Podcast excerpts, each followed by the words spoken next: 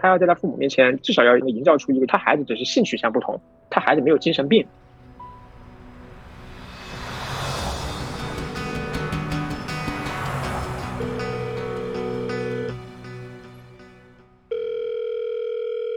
你好，这里是微光斯坦尼。向家人出柜，可能是大多数性少数群体都会面临的终极困惑。在过往粉丝案例中，有皆大欢喜的结局，也有和父母冷战甚至断绝关系的例子。对于出柜，怎么做才能把伤害降到最低？今天我们同样是和方琦医生和 Cruz 一起来聊一聊。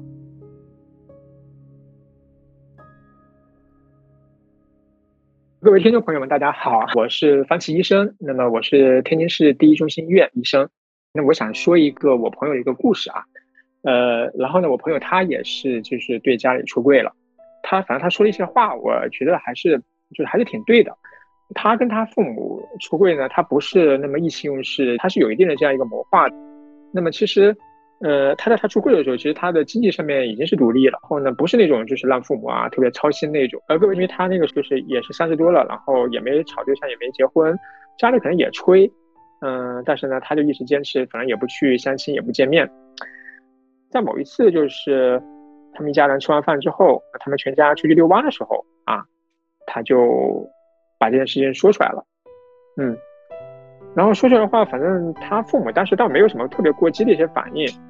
嗯，但是随后的确也是要担心啊，但是呢，他就一直很坚持，他就没就是就是从来也没有说过口，反正他就是说啊，我这辈子我肯定不会跟女生结婚的啊，我就是这样一个人。然后呢，他其实那个时候他也已经搬出去了，也没跟父母住一起，他就是一直这样坚持的。大概他好像是过了大半年吧，然后父母那块可能就是稍微也就松口了。嗯，他跟我说的这样一个经济独立这块很关键，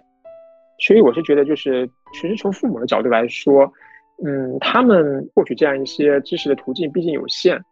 所以他们对于性取向这件事情，所以他可能有他们那个年代。对于这样一个群体固有的一个认知，可能是一些不好的、负面的一些认知，所以当他自己的孩子告诉他们，他们也是这样一个群体的时候，那我觉得作为父母来说，他这个担心也是很正常的事情，肯定就是这样一个心情是理解的，嗯，但是呢，有一部分准备出柜的一些朋友，他们好像总觉得就是说，这个只要我说出来了，父母就得理解我。啊，就像有一些小说里面，或者是说有一些影视作品里面演的那样，个父子母子，对吧？抱头痛哭，然后冰释前嫌，然后互相理解，怎么怎么样？呃，我觉得这个东西，嗯，你说它出现在电影、小说里面那可以，但是你说现在在现实生活中出这样一个 happy ending 的这种这样一个局面，嗯，它肯定是个个例。我觉得大部分情况下，家庭里面如果孩子出柜，不可能做的这么风平浪静的。嗯，那么当然了，就是父母的这个，就是他的这样一个态度。取决于他们的，就是比如说他们受教育的程度也好，或者是说跟他们性格可能还有很大关系。因为比如说，你看，反正我这边知道的一些，就跟我吐槽，他说他父母双方都是大学教授，他们的这样一个知识程，就是说这个受教育程度应该很高了，对吧？但是对于孩子出柜，仍然是一个非常爆炸的一个一个这样的地步啊。然后呢，我这边也有一些就是给我私信跟我说的，他的父母其实也就是普通的工人啊，然后跟父母说了之后，然后嗯。就是开始是沉默，后来呢，呃，就是说这个冷战一段时间之后啊，他的母亲主动去跟他说了啊，他说他们也想通了，你自己只要你自己以后过得好，所以我就觉得这个东西可能跟嗯所谓的这样一个呃学历之类的，它不是直接挂钩的，当然它可能有一定程度的影响，但是不是直接挂钩的事情，我觉得可能跟父母本身的性格有关系，比如有些人。父母他就是那种特别好面子那种，相当于是在亲戚朋友面前就得充面子什么这。如果是这样一种心态的话，那我觉得很难很难沟通。说实话啊，嗯，所以这个事情我觉得就是作为孩子来说，不要指望父母一定一定能理解你。这个世界上，我觉得除了你自己之外，基本上找不出第二个人来能够完全理解你的这样一个处境和想法。即使是你父母，他们可能也做不到。所以，首先不要去埋怨他们，对吧？我觉得就是。那个至少他那养育了你，给了你提供了这样一个受教育的机会，这些东西他能不能理解你？我觉得那是一个附加的，那是个锦上添花的事情。毕竟他没有亏欠你什么。还有一个就是，我就觉得就是关关于这个经济独立这块，我觉得很关键。如果你还是一个初中生、高中生，那我不建议你就是对于父母和贸然的一个出柜，你很容易被父母经济上的一个制裁。所以我觉得这个事情，那么首先我觉得就是，嗯，通过自己的努力，对吧？至少这个经济上面，这个就做到一定程度这样一个独立。那么，然后再去跟他们说。那么还有一个就是，如果父母不理解你，你不要气急败坏，对吧？因为这个东西每个人对于一件事情的认知都是有区别的。你看我那个才三十多岁的时候跟他父母出柜，说他跟他父母没有因为这件事情两就是扯着嗓子吼过，没有，没有，就一直这样一个理性的克制着自己，以一个比较冷静的平淡的一个态度。就他他说他父母在某段时间其实跟他是有歇斯底里的时候的，但是他说他没有，他尽量的克制自己。他说他其实也想吼，对吧？他也想说我没有毛病，我就是正常的。你们但是他说他忍住了，说他要在他父母面前就是至少要营造出一个就是他孩子只是性取向不同。他孩子没有精神病，啊，对啊，没有躁狂，没有这个那个啊，还是他们的孩子，还是那个人，因为的确也是，如果这个东西就是对吧？如果你出轨之后，你跟父母的关系迅速就恶化，那父母肯定会把所有这些东西全部归咎于你的性取向，所有所有不好的东西全部归咎于那个，那么到时候所谓的这样一个理解就更没有。基础了，对，我觉得方医生说的特别好，因为其实我也是，就之前通过很多朋友的案例啊什么的，然后我也总结下来，基本上就是跟方医生刚才说的一样，就首先是建议大家一定是要经济独立之后，甚至是我有的时候会让大家就是尽量。一定要非常非常努力，然后你至少作为一个人来说，你做到一个是被人尊重的人，被父母认可的人，在这个基础上再去考虑出柜。然后第二呢，就是不要想说出柜之后父母马上就能接受，真的是，即便是有一些后来结果还不错的案例，但整个过程当中肯定是要给父母时间的。第三点呢，就是你要让自己保持在一个比较冷静和平静的状态，不然的话，真的父母就会更加觉得你这个是病。所以就包括有一些就是比较年轻的跟我说他出跟家里出轨的情况，然后他父母什么就是也是要带他去见医生啊什么的，我一般都会跟他们说，那这种情况下你就去啊，因为你如果越表现出抵抗，越表现出很歇斯底里的话，你父母就越觉得你有病，就把一切这些你的情绪的状态都跟你的这个取向挂钩在一起，然后。就也想问一下 Cruz，就是你作为一个也算是已经出过柜的人吧，就是像我刚才说的，首先就是在发现自己的取向的时候，如果说对自己有一些困惑或者迷茫的话，你想对他们说一些什么？然后第二就是在出柜的建议上，你有哪些想法给到大家？嗯，首先就是如果我觉得就是像我的话，就是发现自己可能有这方面的倾向的话，其实我觉得。最重要的就是一定要先自己冷静下来，就是先自己思考，就是自己是不是这样的一个人。因为有时候像方医生刚才说的也是，就是有时候可能你对某一个人感兴趣，或者觉得他很好，但是不一定就是，呃，一定就是这个呃群体的人。就首先你要自己要肯定自己的一个方向，因为否则的话就可能会对未来自己的一个发展可能也会产生一个影响。第二的话就是，如果就是出柜以后的话，我建议首先你要一定要做一个优秀的人。就是像，呃，要表现的自己就很好，就是不会说自己，呃，出柜了，或者说是这样的一个群体的人，就是在父母面前觉得自己变化很大。其实让他们知道，就是自己和过去一样，就是都是非常的好，然后，呃，心态上很阳光，然后在对外工作或者和交友朋友方面也是非常的正常，然后对待父母也是一样的，呃，和过去并没有，嗯，有什么变化。然后另外的话就是，像我现在就是，虽然说就是可能。处于瓶颈，就是呃，或者是暂时搁置的情况下，其实也是希望就是自己可以不断的变得更好，就让父母看到，就是你，呃，方面或者对这个问题对你并没有产生任何影响，就是一定要正能量吧，就是让外界看到你和别人并没有太大的区别，就是努力做一个更好的自己。那那个你们觉得，就是父母面对孩子出柜的时候，最普遍的焦虑？一般都会有哪些问题呢？从我个人的经历来看吧，就是父母可能首先就是我当时说完之后，我父母第一反应就是啊，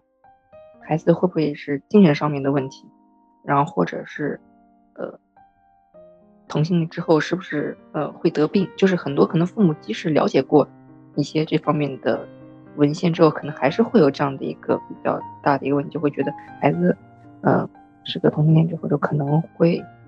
就会得病，或者说会身体会很糟糕这样的一个问题。然后第二个的话就是父母，他们可能会觉得就是担心，就是我周围的人可能会对我不好，就是可能觉得我可能不需要就是跟太多的人去说这件事情，就是觉得，嗯，你跟别的人说太多，就可能会有别有用心的人去对付你，或者是会对你造成一些不太好的这样的一个影响。然后还有一点的话，就是父母可能会从自己的一个方面，就是也是会说，就是父母觉得未来的话，就是他们自己的面子上面，就是可能没有办法再去跟其他的亲朋好友去聊天啦，就是没有办法再去面对社会，就是他们觉得就是除了孩子以外，就没有其他的物质或者是精神方面的寄托。那比如说，像就你刚才也说这个父母有可能焦虑的几个点嘛，我觉得像前面几个都说到，还是通过呃就是沟通可以去解决的。但是比如说最后的这个点，因为其实是也是很多人觉得比较棘手的问题嘛，就是父母面对外界的这个面子的问题。那你觉得怎么样才能有效的缓解父母这方面的焦虑，或者说你打算后面会怎么做呢？嗯，其实，嗯。怎么做？我觉得父母肯定还是会心里面一定会有一些疙瘩之类的。但是我觉得，就是你要首先一定就是要让父母在你在我这一段不会有任何的那个焦虑，做到自己就是至少在自己这段就至少让他们觉得精神寄托，至少还有一个孩子在这边。那另外的话，我也就是想着要带父母就可能多出去走走啊，就是让他们多看看世界，尽量就是帮他们造制造一些就是这样的一个氛围和一个环境。那你们有聊过，比如说，如果未来，呃，就是因为你现在可能应该还不到三十啊，对的，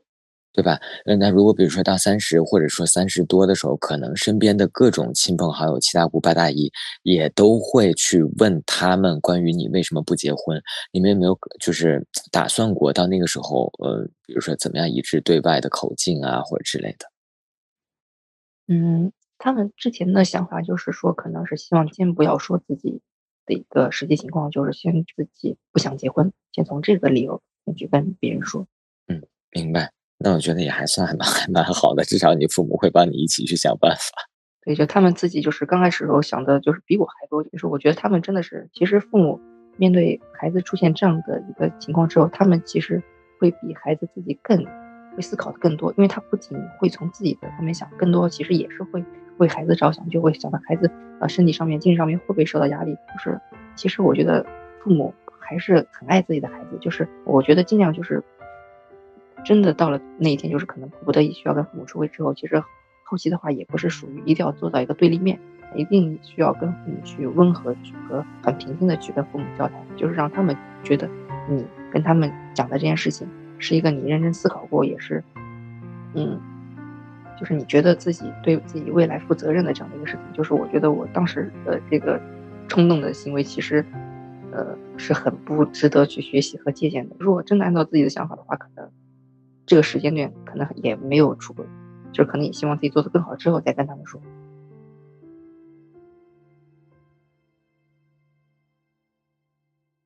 那你现在的感情情况，你父母知道吗？知道，就是其实当天的时候就就跟他们说了。因为我跟我对象其实也已经谈了三年多，就是他们就是得到这个消息之后，其实他们其实也觉得，呃，可能也没有办法，因为觉得都谈了三年了，这个感情基础的话，就是还是很很实在的，就甚至可能比一些像异性恋之间谈恋爱可能时间更久，可能更劳苦。就是他们觉得，呃，我谈这么久，就是可能也是自己深思熟虑之后得出的这样一个情况。那现在有见过吗？嗯，还还没有。还没有，嗯，然后，那你父母现在对你未来的后代问题会有什么压力吗？他们其实就是像刚才说，他们可能是也想过我，因为我自己也说，就是我觉得这个是首先第一点就是要父母首先，我觉得要需要接受情况下，我才能去思考。就是如果父母就是觉得我可能，呃，不不适应或者不能接受，我觉得去就这么做的话，其实跟父母后面的这种。呃，交往啊之类的话也会产生很大的问题。我觉得首先就让父母就是先度过这样的一个瓶颈期吧，然后再等个几年，就是再去跟父母聊这样的一个情况。嗯，那你男朋友那边呃有跟家里人出轨吗？嗯，他还没有。其实我们计划的时候可能也是过个两年，就是慢慢的跟父母谈谈论这件事情。但是他可能也是受到我的影响，就是这次这样的一个行为以及过程，就是让他其实也。有点害怕和抵触，也是不知道该怎么去跟父母说。嗯，对，就提到这个问题，其实还是就是我们会去揣测父母一般比较顾虑和比较大的焦虑地方在哪儿，然后也想听听方医生的呃想法，因为我觉得方医生是，就即便是我们不从一个呃生理科的一个医学角度出发，他至少，比如说您可能见过很多很多各种各样的人，呃，像您的感觉，比如说一般社会上，呃，父母得知自己的孩子是同志的话，一般他们最顾虑或者最最焦虑的问题大概会有哪些呢？因为我在过年的时候有一个线上的一个电话的一个咨询。嗯，当时就是一个父亲，就是他的孩子就要出柜了，因为就是他的头条上面好像关注过我，可能看到我分享过一些这样的案例，然后就是找了一个这样一个电话咨询。嗯，所以但是我还是挺就是说挺惊讶的，因为大部分找我不管是抱怨也好，吐槽也好，其实都是当事人本人，比如说一些初中生啊、高中生啊，或者是说一些成年之后出柜等等。但是呃，这个父亲啊，应该可能不到五十岁，他当时给我的印象就是，首先他对这个性取向这块他也是不了解的。但是呢，我觉得他就比较理智。他孩子跟他说这个事情之后，就是说那个赌气啊，就把自己关房间，就不搭理他们了啊。他们他和他的那个母亲两人就开始比较担心了啊。所以然后呢，他说他自己其实在网上也搜过一些这些东西。他说他大概也知道这个东西其实已经不算是病态，但是同性性取向的其他的东西，他就说他就不懂了，所以他就想着来咨询一下。所以我就觉得，就是他就是一个我们。就是说，那个这样一个漏尾的，呃，处理的比较好这样一个模板，嗯，因为他当时来咨询您，还是因为他觉得有有疑虑或者有焦虑的地方。对，对，的确是。他说，首先他因为他孩子跟他说完这个之后呢，他孩子好像就处于爆发状态，然后呢就在家里就把门关上，也不出来啊，所以他担心他孩子想不开，嗯，然后呢。他才问，就是他说关于这个同情心取向这块，就是说，就是这个东西有什么可能改变的等等。就是后来我就跟他大概也说了一下，说这个东西如果真的是一个同情心取向的话，那么我说理论上应该是不能改变。然后呢，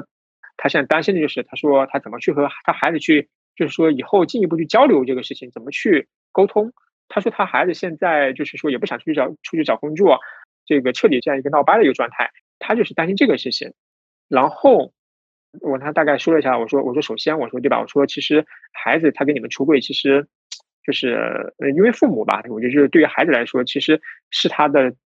嗯，相当于是就是很靠后的这样一个心理防线了。既然他能够在你们面前说出来出柜，那我觉得他是需要很大勇气的。那么说出来之后，其实他也是要观察父母的这样一个后的这样一些态度啊，他们其实心里也是非常忐忑的，所以。我说你孩子现在他把自己关起来，不是跟你们怄气，其实他是一个，也是一个逃避的一个，或者是一个观察这样一个姿态，他想看看你们的反应怎么样。所以我说，作为父母来说，我说首先这个时候，其实你们要无条件的站在你孩子的后面啊，尽管你可能对于这件事情你不理解也好，或者是甚至说你内心仍然不能接受也好，我觉得这个都可以，因为每个人对于一件事情都可以有自己的看法啊，这个没关系。但是说如果你们真的是爱孩子的话，我觉得这个时候你就要无条件的给他一些心理方面的一些支持，对吧？毕竟家庭来说，其实对他来说。这个时候是非常大的，就是这样一个支撑。所以我当时说完之后，他的父亲就表示，他说他知道了，他说他会跟他孩子心平气和的去聊一下这个事情。那他说他也愿意再去，就是说听他孩子再继续去说这件事情。所以我就觉得这个就是一个，就是这个父亲好好啊，是一个对，就是一个特别好，就是他并没有就像有些影视作品里那种表现那样，这个就对于同性对吧，又特别的支持，没有，他仍然是担心的。他说他还是这些东西就是不太想得通，但是。他能够很清晰的，就是把这两件事情撇开来，就是他自己对这件事情的这样一个困惑，对吧？或者是说这样一个甚至是反对也好，但是并没有去改变他对他孩子的这样一个关心。这个事情的这样一个先就是轻重缓急，他是能够拎得清的。就是首先第一点，他是爱自己的孩子；其次才是他对这件事情的担忧，他的孩子的这个健康快乐，他是把它放在了这个第一位的。所以，他主要的咨询目的并不是要改变他或怎么样，不是。所以我就觉得这个是一个发自内心的爱孩子这样一个表现。我觉得就有两类，基本上有两类家长，有有一类家长就是像你说的这种，他其实如果真的是爱孩子的，其实其其实这个问题基本上是可以去解决的。啊，当然他爱孩子，他可能还是会有一些焦虑，比如说他会为从孩子的角度考虑，就包括像刚才那个 Cruz 说的一样，他会担心孩子是不是在社会上受到一些排挤啊，他未来怎么办啊之类的。还有一类家长就是属于特别的。特别歇斯底里，甚至是我遇到过那种就把孩子赶出家门的那种。他完，他其实是第一个角度是从自己的角度去考虑的，他觉得自己的面子上受不了。所以就是您有就是有跟你吐槽的这个案例当中有类似于这样的情况吗？嗯，我觉得这个可能相对来说是比较普遍的一个现象了。跟我他们私信里面给我抱怨那些，他说他们的父母听了之后的第一件事情，有时候下意识就说：“我以后怎么去面对我面对这些亲朋好友？”他们的第一反应是这个啊，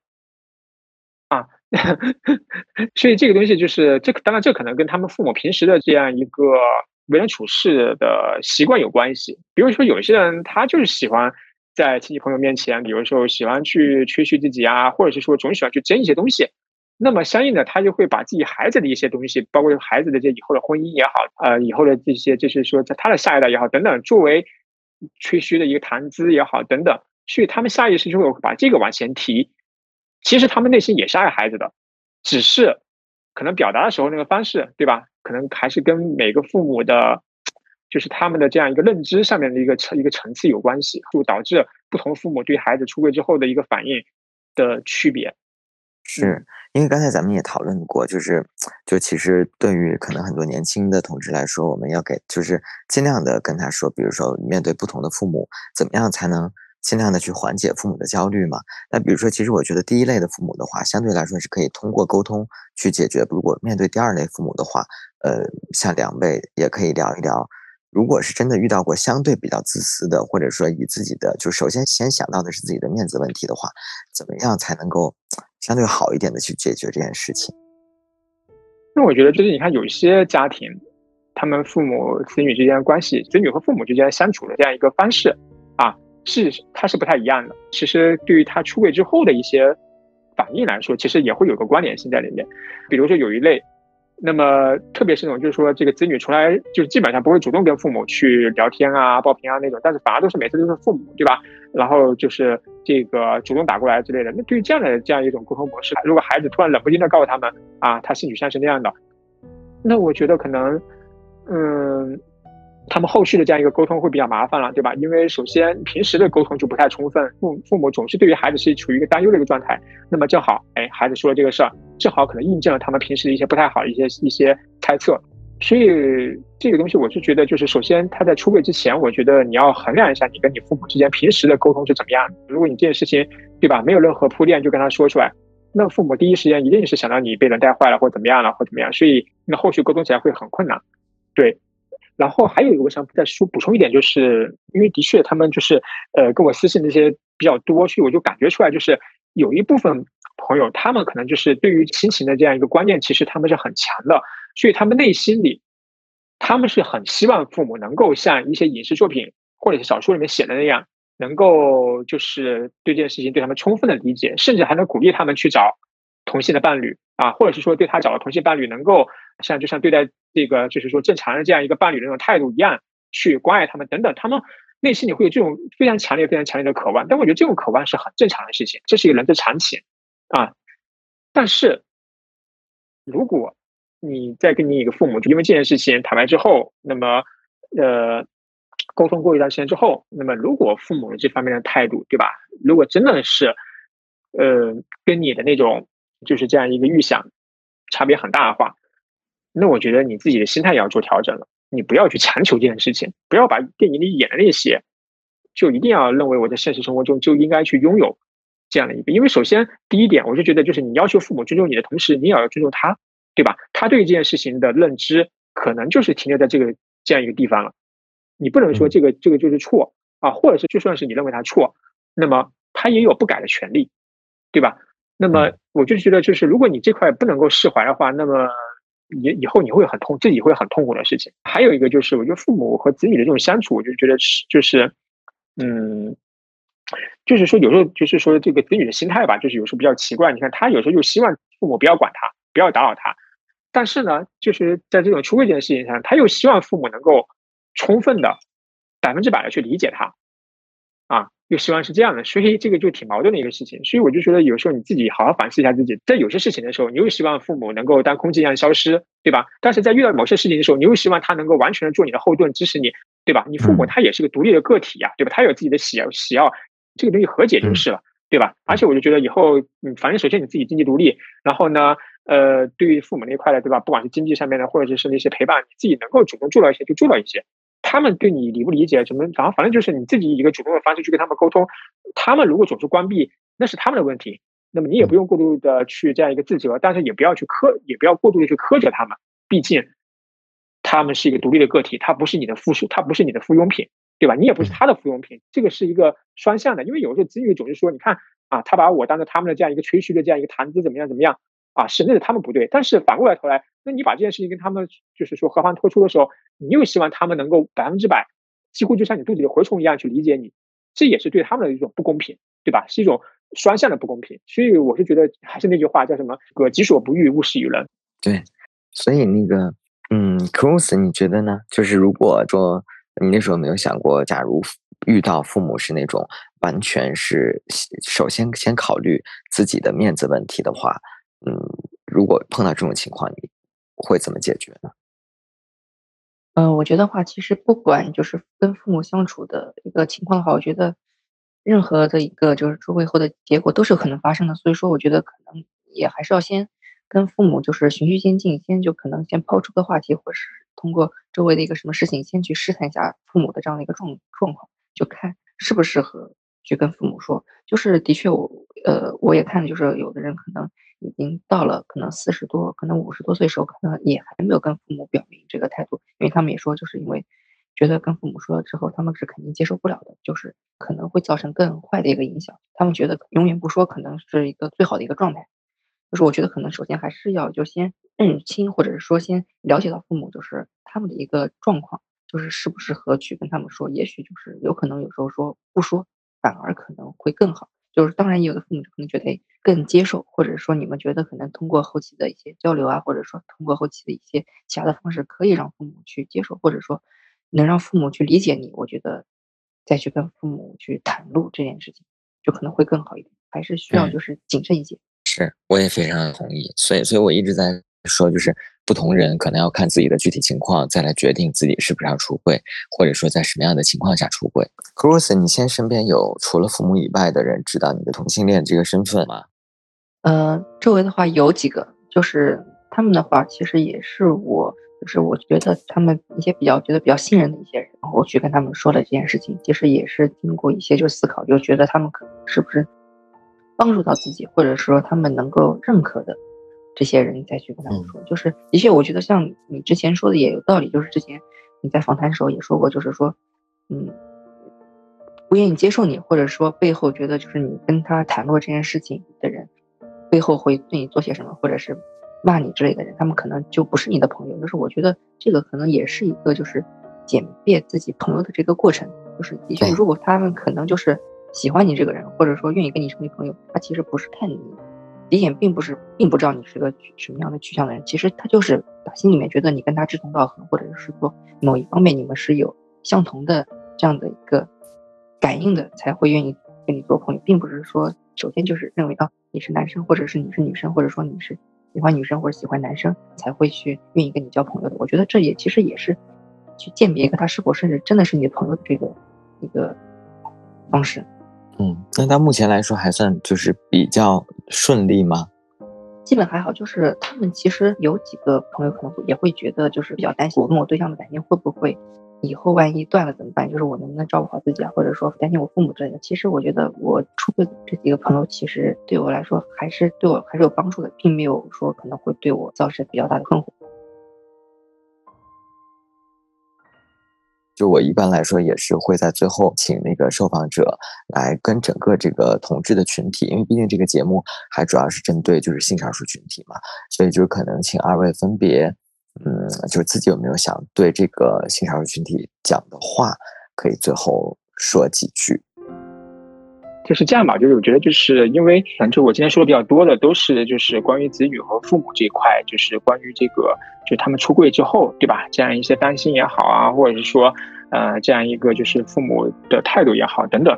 那我觉得就是，如果听观听节目的观众，就是不管是你你是为人父母也好，或者是说你是为人子女也好。那么，如果你现在正在面临，或者是说，呃，以后有可能会面临这样一个事件的时候，那么我希望就是能够想一下，就是说，嗯，这个事情，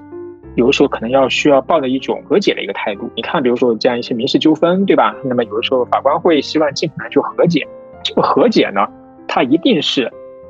双方之间都有退让的，不是说哪一方完全是强势的，完全不那样。如果那样的话是没法和解的。那么和解的前提是是就是说互相都会让一步。那么关于性取向这样一个话题，那么作为子女，作为他这个当事人，还有作为当事人的父母，那么对于这个问题，他们可能存在一个理解上的这样一个偏差，有个差异，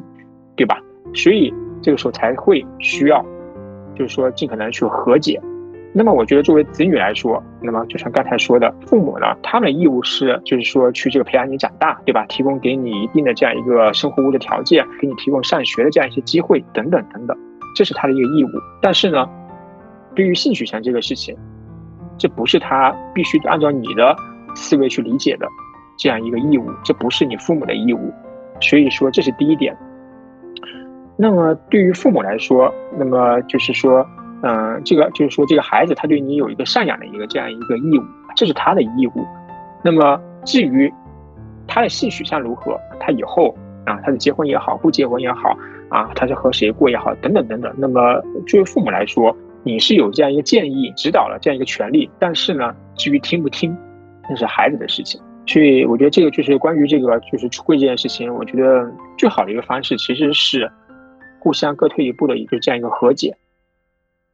谢谢方老师。然后 Cross 这边呢，有没有什么想要对这个群体的朋友说的话？出轨的确也是因人而异嘛。就是我觉得我想说的就是，对于本身这个群体的自己，就是首先你要爱自己，就是首先你不能伤害自己，也不能伤害别人，就是要努力的把自己做到最好，就是带给身边人温暖，给身边人爱，就是让他们就是要通过自己的各种方式让别人。去认可你，去接受你，不能觉得就是自己的这样的一个群体的人数可能少，或者就觉得产生自卑或者是呃自负这样的一个心态，就是要把自己，就是首先要让自己的心里就是更加的一个平静，就是认真的一个态度去看待，然后同时啊用把自己做到最好，然后去竭尽全力的去给所有人奉献爱吧。父母是最爱我们的人。也是我们最在乎的人，他们或许没有伟大到认同整个性少数群体，他们或许只是希望自己的孩子健康快乐，而我们也只是想和最亲近的人过上没有心墙的生活。希望未来这样的困惑将不再是一种困惑。当然，每个人的情况各不相同，出柜的经验也没有复制可言。只希望那些或许正在面临抉择的朋友，听完节目能够静下心来去仔细思量。是否真的能担负出柜之后的结果？而那些已经出柜还在和父母僵持的朋友，也希望不要在争执和冷战中忘了当初选择出柜的原因。无论你是否选择出柜，都希望能够和自己和解，和最在乎你的人和解。你可以在喜马拉雅、小宇宙、猫耳 FM、网易云音乐、苹果播客、哔哩哔哩搜索“微光斯坦尼”来收听节目。如果你也是性少数群体的一员，如果你也希望分享自己的故事，倾诉自己的困惑，你可以将自己想要分享的内容用五分钟以内的音频进行简单介绍。投稿音频我们会严格保密，投稿尽量不要使用变声器。正式录制和播出我们会统一进行变声处理。